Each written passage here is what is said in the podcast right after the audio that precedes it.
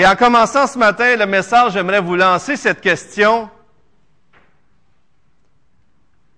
De quel fardeau Dieu vous a-t-il délivré?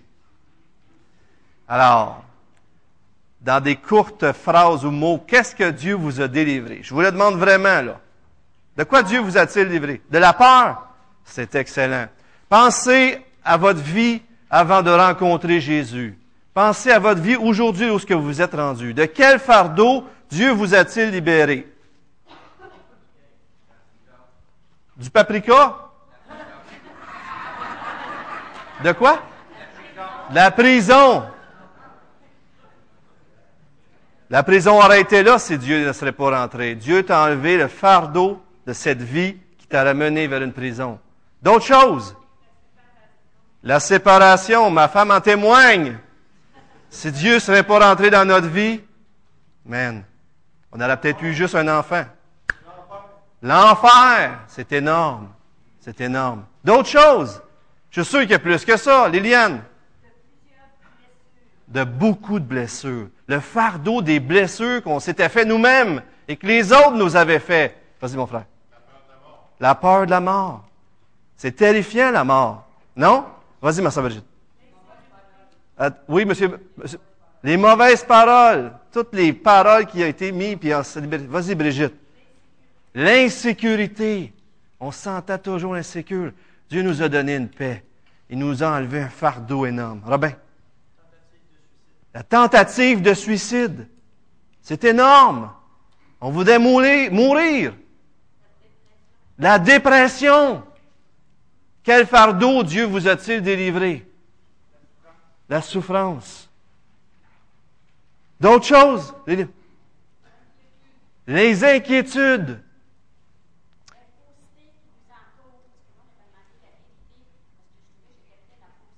La fausseté.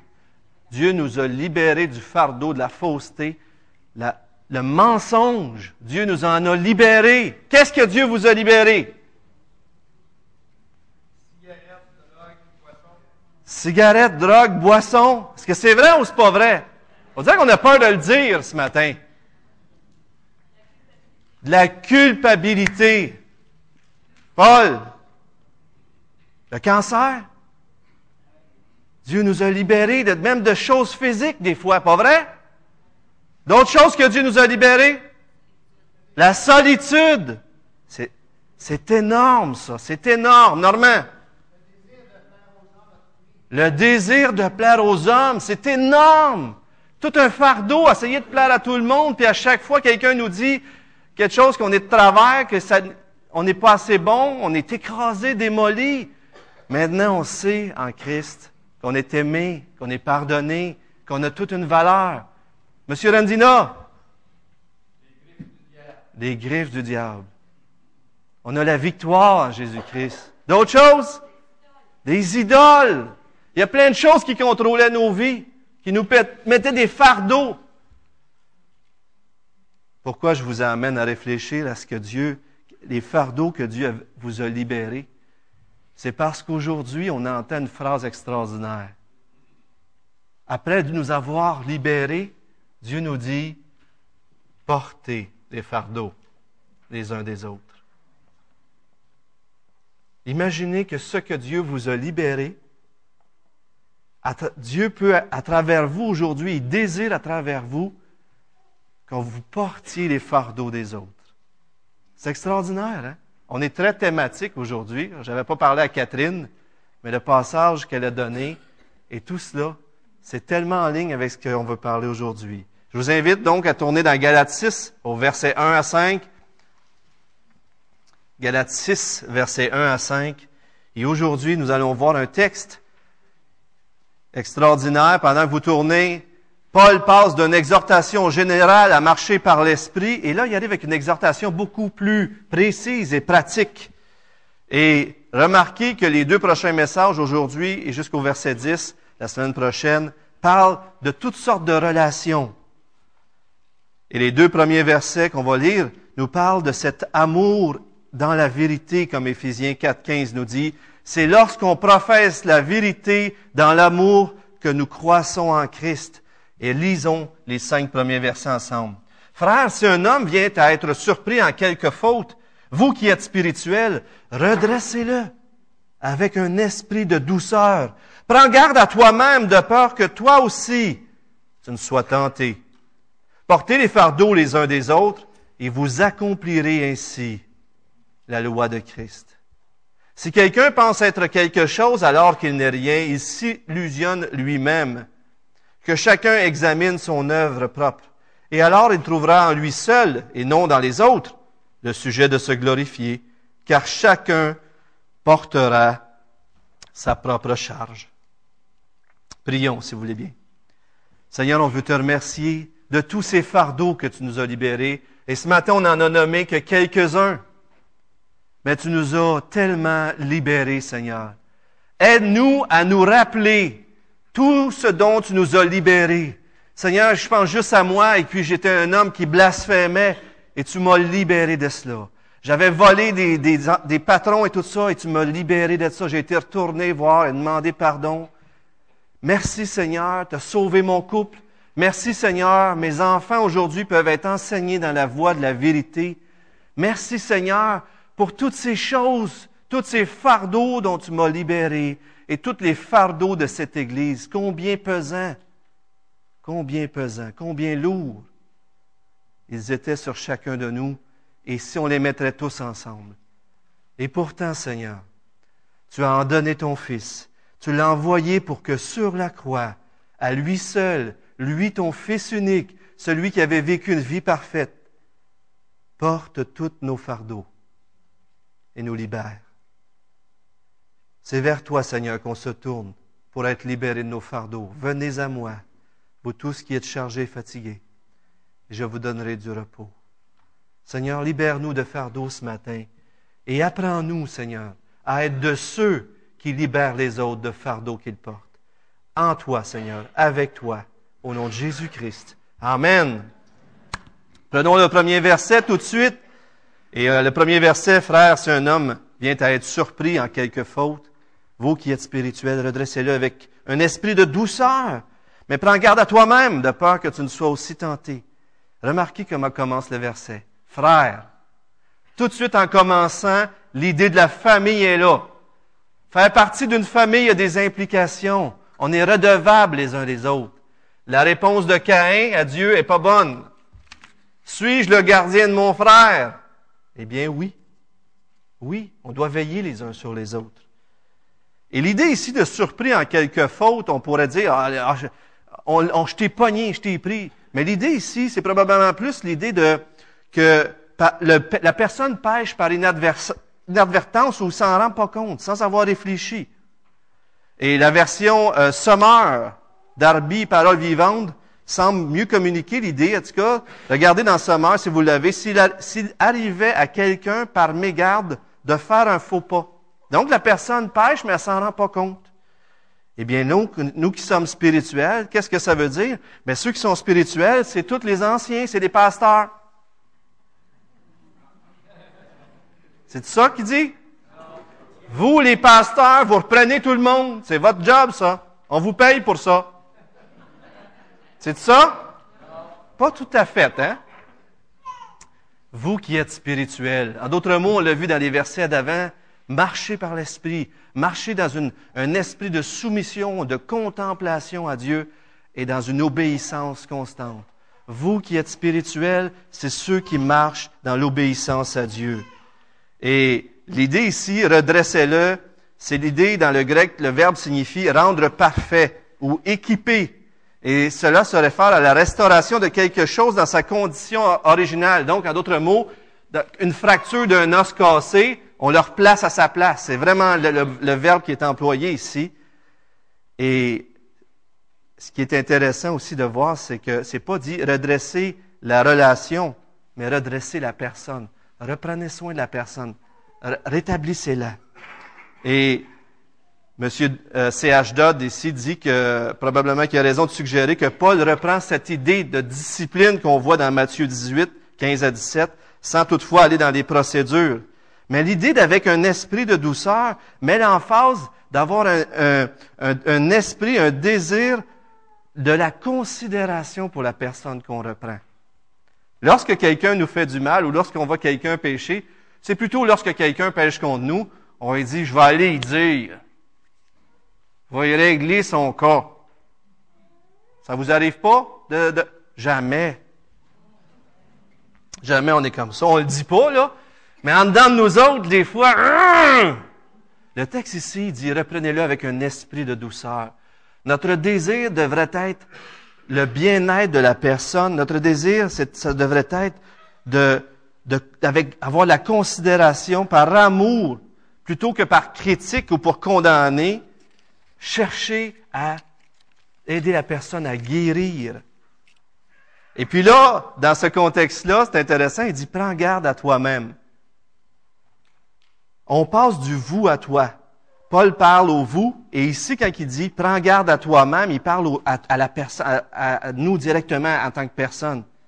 Il y a comme une idée aussi qu'on voit dans les Écritures que y a euh, la charge de reprendre, les frères et sœurs, repose aussi sur l'Assemblée.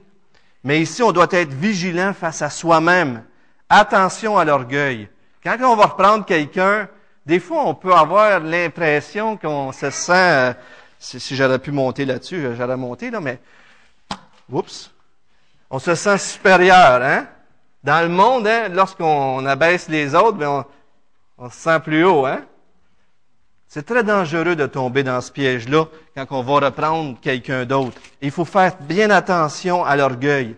D'ailleurs, le verset 26 du chapitre 5, le dernier verset, si vous le regardez, c'est un verset transitoire, un peu comme le verset 1 du chapitre 5 aussi, comme je vous avais déjà dit. Ne devenons pas vaniteux en nous provoquant les uns les autres ou en nous portant en vie les uns aux autres. Alors il y a une idée d'orgueil, de, faire les choses comme une... Mais ici, faisons attention. Il semble que l'orgueil est vraiment quelque chose de facile. Et je me demande pourquoi Paul dit ça, on ne le savait pas, mais c'est bon qu'on se le fasse rappeler. Hein? L'orgueil, c'est vraiment quelque chose d'accessible pour nous, qu'on peut tomber dedans. Et quand on reprend les frères, on se sent, on peut se sentir vraiment enflé de savoir que nous, on est debout et que lui est tombé. Mais quand ça, ça arrive, on est déjà tombé. Hein? Et euh, vous vous souvenez de Pierre? Pierre, il dit à Jésus, ben moi, je vais me donner ma vie pour toi. Et quelques instants plus tard, quelques instants plus tard, il reniait Jésus.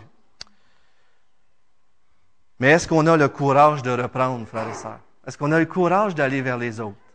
Et ça, c'est une bonne question.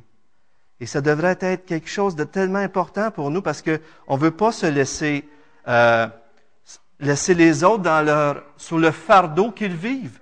Des fois, les gens vivent avec un péché, ils ont un fardeau, et tant qu'on ne va pas pour les aider à s'en libérer, on ne les aide pas du tout en ne disant rien. Mais sachez que si on ne va pas vers les autres, c'est rarement par humilité. Si on ne va pas voir les autres pour les reprendre, c'est souvent par crainte des hommes. Un des exemples frappants dans l'Ancien Testament, c'est l'histoire d'Élie et ses deux fils. Ça vous dit quelque chose, certains d'entre vous? 1 Samuel 2, 12 et 17. Et je vais tourner rapidement parce que, juste pour vous montrer, euh, le, texte est quand même très intéressant. Et euh, 1 Samuel 2, 12 et 17 pour ceux qui, euh, qui, euh, qui connaissent un petit peu l'Ancien Testament.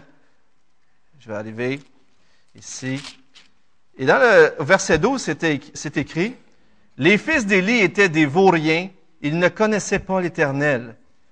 Le verset 17 nous dit que le péché de ces jeunes gens était très grand devant l'Éternel, car on, traitait avec mépris l'offrande faite à l'Éternel. Et on pourrait continuer comme ça, parce que c'est encore pire, je vous dis, vous dis même pas tout, ceux qui connaissent l'histoire. Vous avez aussi du verset 22 à 35 la suite.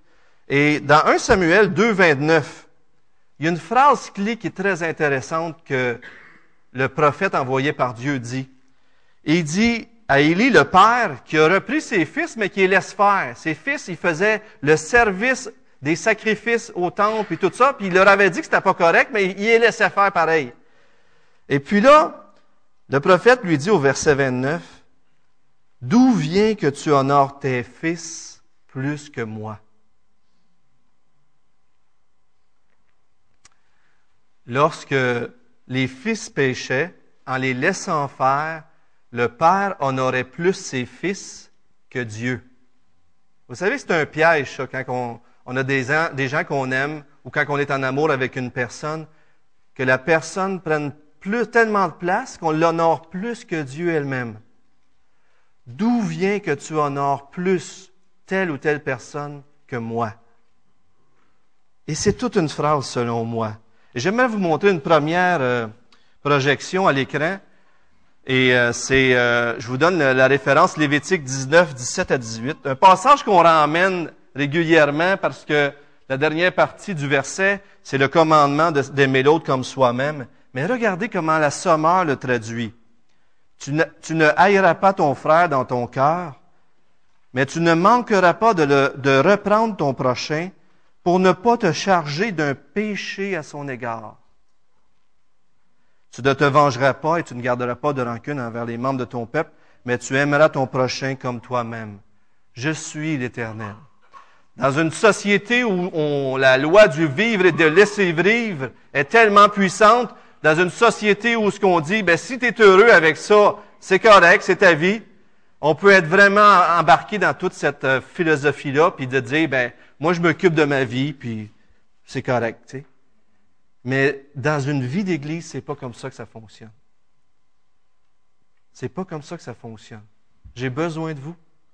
Et on a besoin les uns des autres.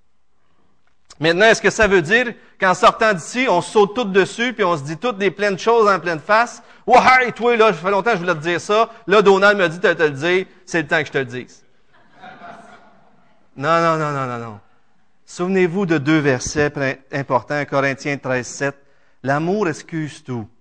Et Proverbe 10, 12. L'amour couvre une multitude de fautes. Je vous donne une, euh, méthodologie un peu pour reprendre les autres euh, avec, dans l'amour et dans la vérité. Je m'excuse si je cache un peu, j'espère que non. Mais regardez ça, regardez ça avec moi. Et euh, ça ne veut pas dire que c'est exhaustif, mais en même temps, je trouvais ça intéressant. Monsieur Keller donnait ces suggestions-là, et puis moi, j'ai travaillé ça, bien sûr. Alors, toujours prier avant d'agir. Dans 1 Jean 5, 16, la texte dit qu'il y a des péchés qui ne mènent pas à la mort. Prions, prions et prions. Notre vie spirituelle est tellement importante avant de reprendre quelqu'un. Vous qui êtes spirituel, souvenons-nous que c'est l'Esprit qui convainc de pécher. Même si je vais voir quelqu'un, donc il faut prier. C'est Dieu qui va toucher les cœurs. C'est Dieu qui nous transforme. Il faut vérifier aussi notre attitude et notre, face à notre spiritualité. Si la personne a péché envers nous, est-ce qu'on lui a pardonné? Ou est-ce qu'on a de l'amertume envers la personne un désir de vengeance ou de se faire justice? Moi, là, je suis en, tout cas, je pense que des fois, je me rends compte, là, chaque, vous avez-vous déjà senti ça? C'est dur à exprimer. Non, c'est pas clair peut-être, là, mais euh, comment est-ce que je pourrais dire ça? Euh, y a quelqu'un qui fait quelque chose, puis ça vient me chercher, puis je le sens dedans, il y a une tension, là. Est-ce que c'est le temps d'y aller, là? Non, c'est pas le temps d'y aller. c'est vraiment pas le temps d'y aller. Mais moi, je le sais. Fait que là, j'attends. Là, c'est dur. Là, mon coup, Dieu me parle.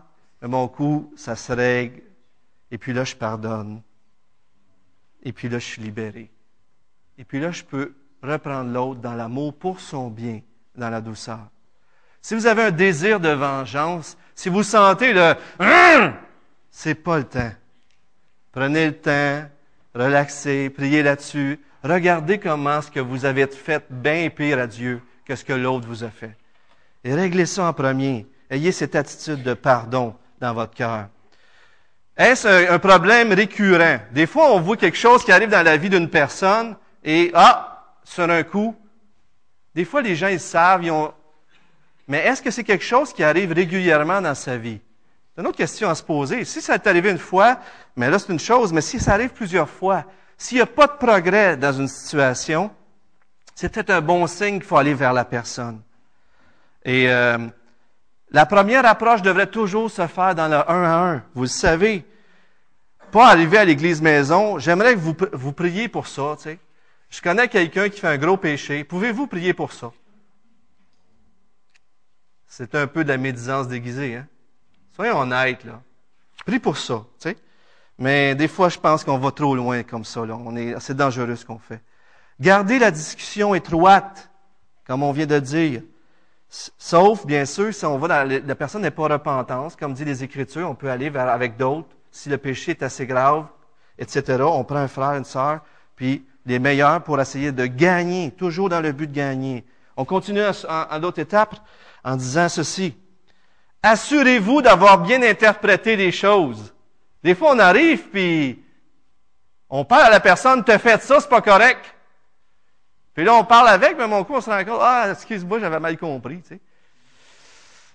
Est-ce qu'on ne devrait pas commencer des fois par poser la question? Écoute, j'ai quelque chose que j'ai vu. Est-ce que je, suis d'un patate? Euh, aide-moi, j'aimerais juste mieux comprendre. Euh, éclaire-moi aussi. Il y a cette idée aussi de, liberté que j'ai pas parlé dans l'autre acétate, je m'excuse, là, vous l'avez vu. Euh, est-ce que c'est vraiment un péché?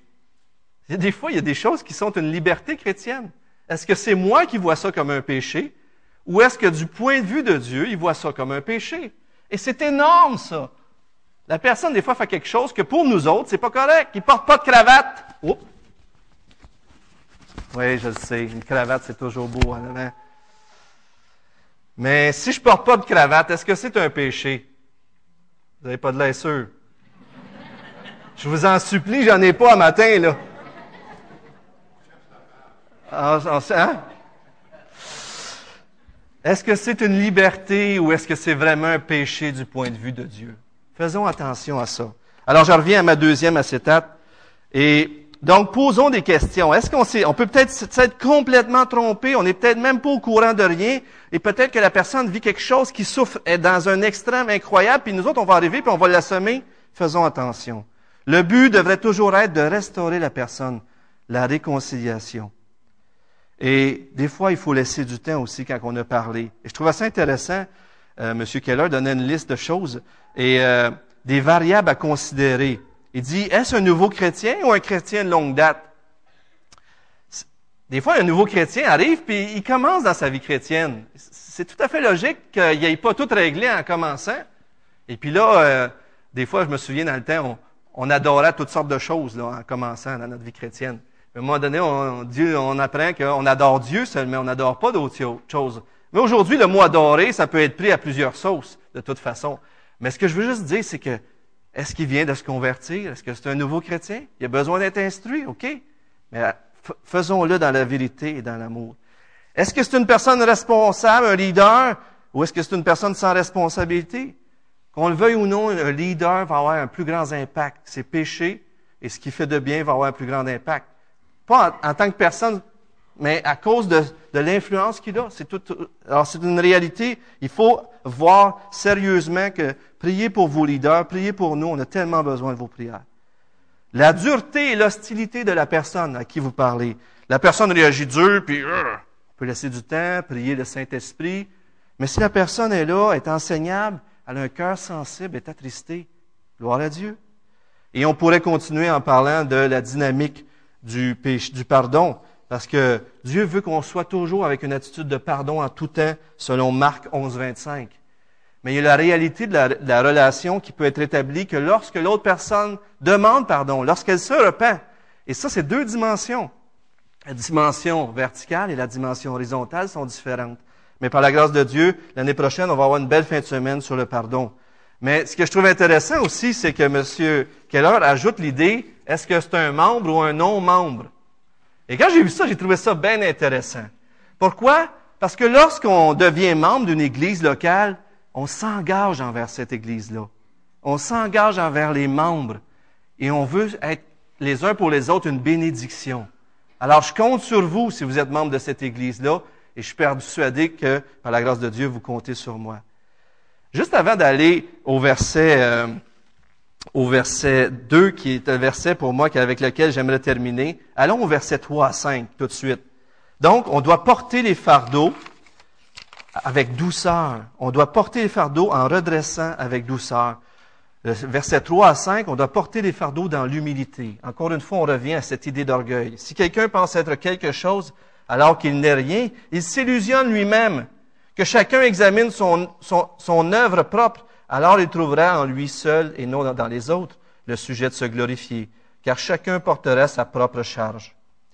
Ici, penser être quelque chose, quoi qu'il ne soit rien, c'est s'estimer d'être quelqu'un de spécial. Mais j'aime l'idée que M. Piper dit que Paul parle ici de la réalité morale. En d'autres mots, du point de vue de notre justice, qu'est-ce qu'on est devant Dieu? Hein? Et c'est une, réalité qui revient dans les Écritures, Romains 7, 18, vous connaissez, ce qui est bon, je le sais, n'habite pas en moi. Et on pourrait, on pourrait aller avec d'autres versets sûrement. Mais il y a cette idée-là. Attention à se prendre pour quelqu'un d'autre, c'est très dangereux. Mais que chacun s'examine soi-même. Et euh, l'idée aussi là-dedans, ce qui est intéressant, juste avec le verset sur le fardeau, c'est que souvent, quelqu'un qui se prend pour quelqu'un d'autre a de la difficulté à avoir de la compassion et de l'humilité envers les autres. Tandis que celui qui voit ses propres fautes, ses propres péchés, c'est beaucoup plus simple d'aller vers quelqu'un pour le reprendre avec amour et pour lui, puis, pour, pas être rempli d'orgueil puis de l'écraser, mais pour être là, et dire, moi aussi je suis un pécheur comme toi. Il y a un livre que j'aime de changer vraiment comment. Ça dit euh, dans le sous-titre euh, des gens qui sont en besoin d'aide, aidant des gens qui sont en besoin d'aide. Je trouve ça magnifique ce titre-là. On est comme ça. On est tous des personnes qui ont besoin d'aide, qui aident des personnes qui ont besoin d'aide. Et des fois, je vais aider des gens, puis je me sens un peu drôle parce que je me dis, man, j'ai du chemin à faire, moi, là-dessus. C'est drôle, hein? Mais des fois, euh, c'est comme ça que Dieu utilise, euh, dans sa grâce, il nous utilise. Mais restons humbles. L'idée d'examiner ici, c'est de l'idée de mettre à l'épreuve, de tester comme l'or est testé par le feu. Et euh, nos performances ne devraient pas être dans la comparaison avec les autres. On aime se comparer. On aime regarder, ah, moi, je suis meilleur, moi. Puis on le fait, là, puis c'est tellement automatique.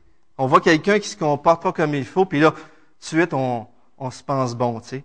Et on n'a même pas besoin de se dire des idées, ça vient tout seul.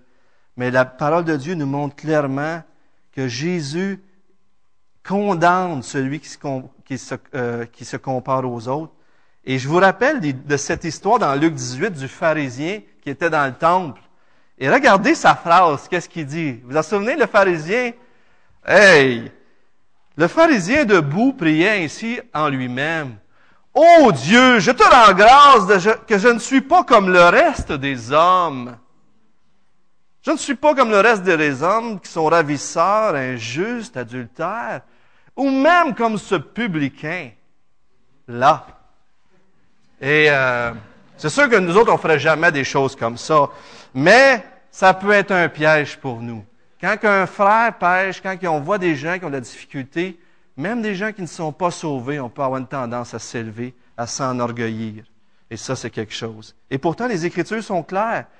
Car qui est, qui est-ce que, qui te distingue? Qu'as-tu que tu n'auras pas reçu? Hein? 1 Corinthiens 4, 7.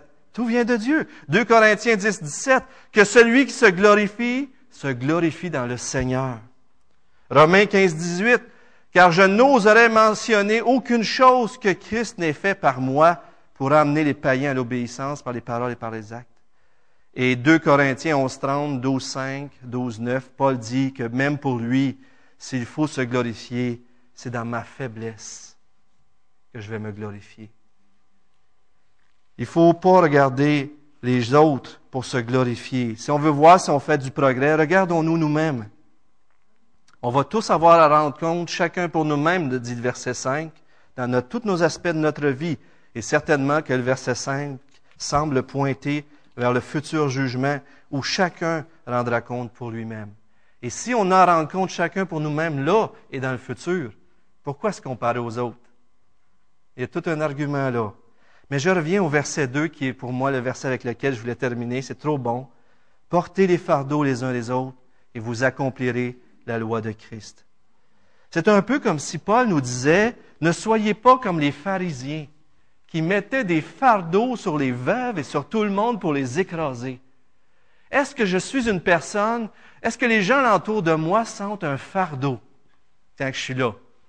C'est sûr que si je m'assis sur eux autres, ils vont sentir un fardeau.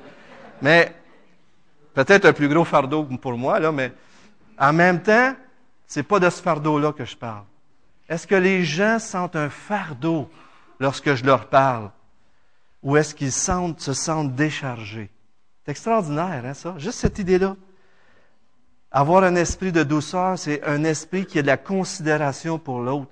Et c'est un premier test pour notre spiritualité. Est-ce qu'on a de la considération pour celui qui pêche? Et s'il y avait un deuxième test qu'on pourrait donner, comme dit M. Fong, il dit, le second serait l'empressement à porter le fardeau des autres. Non seulement j'ai de la compassion pour celui qui a, un fardeau, mais je suis prête à porter son fardeau avec lui. Et euh, les fardeaux peuvent sûrement faire référence aux difficultés, des tentations qu'on voit au verset 1, le fardeau du péché, on va revenir à ça. Mais on peut aussi tout comprendre toutes sortes de faiblesses, comme Romains 15.1 nous le dit, la souffrance, la douleur, en résumé, tout fardeau difficile à porter. Porter les fardeaux les uns des autres, c'est manifester tout simplement une qualité de Dieu. Vous connaissez le passage dans 1 Pierre 5, 7. Déchargez-vous sur lui de tous vos soucis, car lui-même prend soin de vous. Paul il nous dit que de porter les fardeaux, c'est de ressembler à Dieu. Et on sait, on a appris que la loi de Christ résume toute la loi. Et cette loi-là, c'est quoi? La loi de l'amour. Aimez-vous les uns les autres comme je vous ai aimé, qui a été exemplifié dans la vie de Jésus et que Jésus a nommé quand on lui a demandé c'est quoi le plus grand commandement? Aime Dieu de tout ton cœur et un semblable, aime ton prochain comme toi-même. Et, et cet impératif que Jésus a dit à ses disciples, aimez-vous les uns les autres comme je vous ai aimé. Je vous montre une projection encore du, de Romains 13, 8 à 10, pour vous montrer comment l'amour résume toute la loi. Et ne devez rien à personne si ce n'est de vous aimer les uns les autres, car celui qui aime les autres a accompli la loi. En effet, les commandements, tu ne commettras point d'adultère, tu ne tueras point, tu ne déroberas point, tu ne convoiteras point, et ce qu'il peut encore y avoir se résume dans cette parole. Tu aimeras ton prochain comme toi-même. L'amour ne fait point de mal au prochain. L'amour est donc l'accomplissement de la loi. Remarquez dans ce texte-là que tout est à la négative, pareil dans les commandements. Donc, lorsqu'on regarde l'affaire, la loi de, Christ face au commandement, la loi de l'amour, ça l'accomplit tout parce qu'on ne fait pas certaines choses. Mais aujourd'hui, le verset 2 nous dit quoi faire? Paul dit que si vous portez les fardeaux les uns les autres, vous accomplissez la loi de Christ. À la positive. Non seulement l'amour ne fait pas les choses qu'il ne devrait pas faire, mais l'amour, d'une façon pratique, ça, ça, s'applique comment? Je vais porter les fardeaux des autres. Et c'est tellement pratique, ce verset-là, très pratique. Vous voulez savoir comment l'amour, comment aimer, porter les fardeaux les uns les autres. Et encore une fois, je vous montre ici, euh, avant, juste avant de montrer la prochaine projection sur Ésaïe, vous savez, il y a beaucoup de fardeaux qu'on peut porter, financiers, toutes sortes de choses. Mais je suis tellement d'accord avec M. Keller qui dit que le plus grand des fardeaux et le plus pire, qui est le plus dévastateur, c'est le fardeau du péché dans la vie d'un autre. Je trouve ça intéressant que le premier verset dit de reprendre l'autre avec douceur. Après ça, il dit porter les fardeaux le plus grand des, fardeaux qu'on peut porter, qui peut nous amener à la dépression, à vouloir se suicider, à décourager et à nous paralyser comme chrétiens, le péché, la culpabilité. Pensez-y. Et c'est de quoi que Dieu nous a délivrés. C'est exactement de ça. Et de tout bien, bien sûr, de bien plus. Les fardeaux dans la vie d'un chrétien devraient être partagés et transportés par la communauté chrétienne.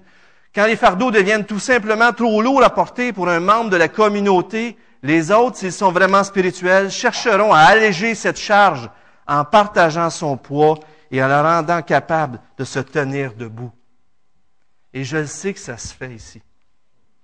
Vous savez, quand, je préparais ce message, puis ça s'en venait, ce que je me disais, c'est que je me disais, tu sais, des fois, on est là, on prêche en avant, puis on dit aux gens, ah, il faut faire ça, il faut croire, il faut, on est là, puis puis cette semaine, j'étais là, puis je me disais, parce que c'est sûr qu'on veut exhorter, on veut encourager, tout ça, mais cette semaine, je me disais, wow, l'église de Saint-Hyacinthe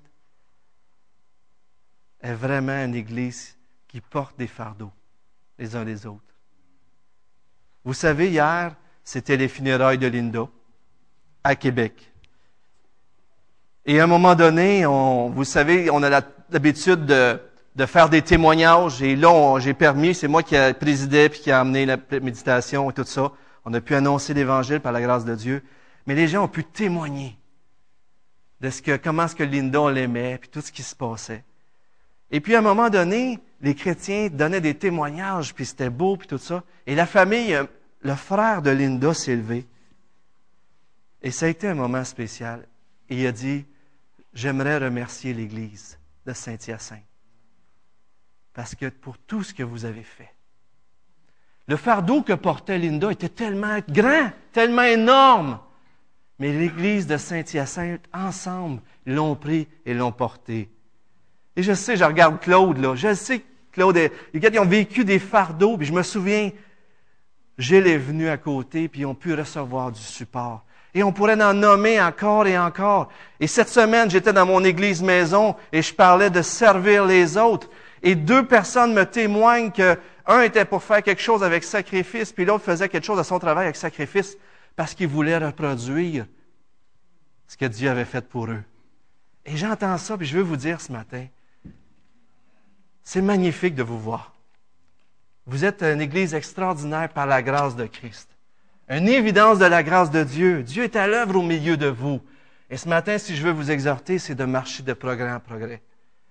Parce que c'est déjà là. Mais on veut avancer. Et je voulais vous le dire ce matin. Et je vous montre Isaïe pour nous rappeler encore comment est-ce que Dieu nous a libérés et comment est-ce que lui a tout porté sur ses épaules, comme on l'a dit au début. Car cependant, ce sont nos souffrances qu'il a portées, c'est de nos douleurs qu'il s'est chargé. Et nous l'avons considéré comme puni, frappé de Dieu et humilié, mais il était blessé pour nos péchés, brisé pour nos iniquités. Le châtiment qui nous donne la paix est tombé sur lui, et c'est par ses meurtrissures que nous sommes guéris.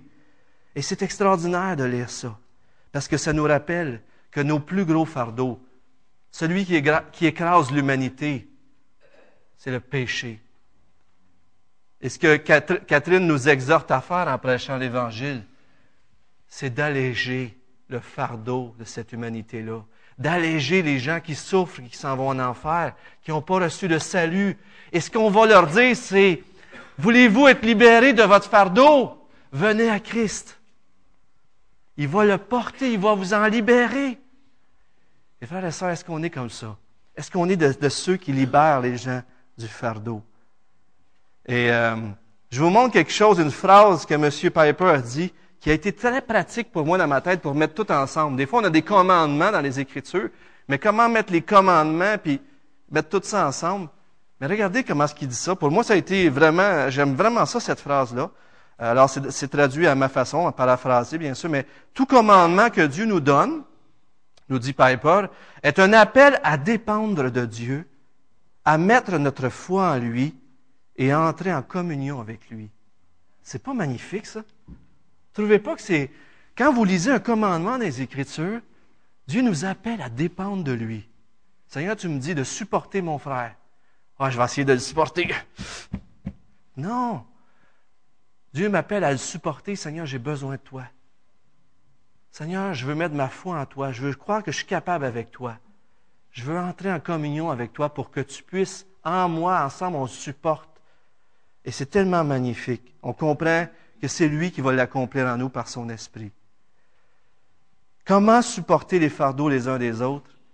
Et une des idées que j'aime énormément encore, c'est cette idée que si on veut vraiment porter le fardeau de quelqu'un d'autre, on va devoir commencer par l'écouter.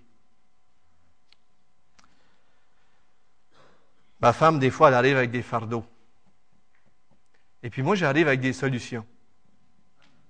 J'ai l'impression des fois que j'y remets des fardeaux ses épaules. Est-ce que ça vous arrive de vivre ça? Frères et sœurs, on doit premièrement commencer par s'écouter. On doit premièrement commencer par rentrer dans les souliers de l'autre personne. On doit premièrement prendre le temps de comprendre les émotions, toute la situation. Et puis, vous savez quoi? Un frère me partageait ça, qui avait été écouté cette semaine. Il me partageait ça, puis il dit, aussitôt qu'il s'est senti écouté, il a été comme libéré. Le Saint-Esprit a fait un œuvre, c'est sûr qu'il a pu ouvrir son cœur, dire les choses qui étaient là, et ça l'a libéré. Et là, il était dans la joie, et des choses qu'il pensait être pas capable de faire, il le faisait. Parce qu'il a été écouté, parce qu'il a ouvert son cœur, puis qu'il a pu parler. Et peut-être une chose, pense à quelqu'un cette semaine, qui pourriez-vous écouter? Pensez à qui vous pourriez prendre le temps de l'aider pour prendre, avec, prendre son fardeau. Ben là, vous allez me dire, ben oui, mais Donald, si je prends le fardeau d'un autre, je vais souffrir. Mais en réalité, si c'est un fardeau pour lui, si vous le prenez, ça se peut bien que vous allez souffrir. On est d'accord avec ça, vous aussi? C'est exactement ce que Christ a fait pour nous. Et euh, si des fois les fardeaux sont trop sur nous, puis ça nous amène à être dépressifs, examinez comment vous les portez, ces fardeaux-là. Peut-être que vous les portez d'une façon pour chercher la faveur de Dieu ou la faveur des hommes. Si aujourd'hui on peut porter les fardeaux des autres, c'est parce que Christ a porté notre fardeau. Et si on est capable de porter les fardeaux des autres en étant libre, c'est parce que continuellement, non seulement il l'a déjà porté, mais continuellement, on reprend ces fardeaux-là, puis on les remet à la croix.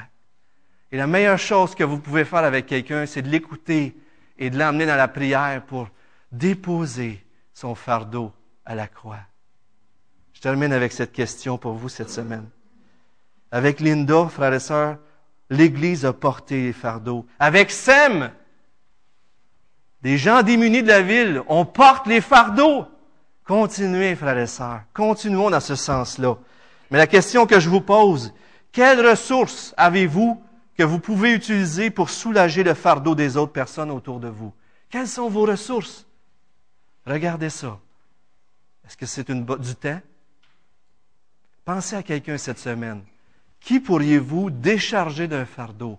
Qui pourriez-vous aller voir? Vous savez qu'il y quelque chose de stressant. Peut-être même vous pourriez vous lever un matin puis aller avec cette personne-là un rendez-vous à l'hôpital. C'est aussi simple que ça. Et vous accomplirez la loi de Christ. C'est simple. Mais allons d'abord vers le Seigneur et servons-nous de toutes les ressources qu'il nous a données pour ensuite les redonner aux autres. Prions ensemble. Seigneur, je veux te remercier parce que le plus lourd des fardeaux, tu nous en as libérés. On a dit au début quels sont les fardeaux que tu nous as libérés? il y en avait tant, Seigneur. On pourrait en continuer encore.